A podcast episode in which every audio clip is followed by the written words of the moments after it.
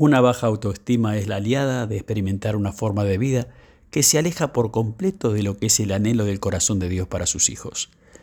Lo triste y lamentable es que el mundo está lleno de personas con una pobre autoestima, un pobre autoconcepto, inseguras, acomplejadas, con poca satisfacción personal, que no han podido ver lo extraordinarias que son y que no se valoran a sí mismas.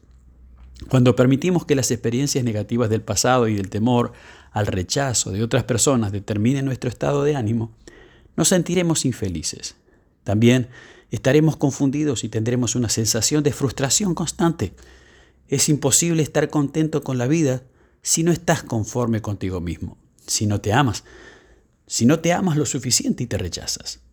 Como creyente en Jesucristo, tenemos el privilegio de la herencia de una identidad que nos ha dado Él. Cada vez que seas consciente de un bajón en tu autoestima, recuérdale a tu alma sobre esa identidad que tienes en Cristo. Aunque los mensajes directos o indirectos de esa gente que ha sido significativa e importante en tu vida te haya gritado lo contrario. Según la palabra de Dios, tú eres su hija, su hijo, embajador de Cristo, heredero, heredera, amado, amada, creación perfecta escogida, escogido, bendecido, bendecida, sellado para su gloria, vencedor, vencedora, la niña de los ojos de Dios, linaje escogido, libre en Cristo, perdonada, perdonado, justificado, justificada, redimido y una nueva criatura. Podemos orar juntos.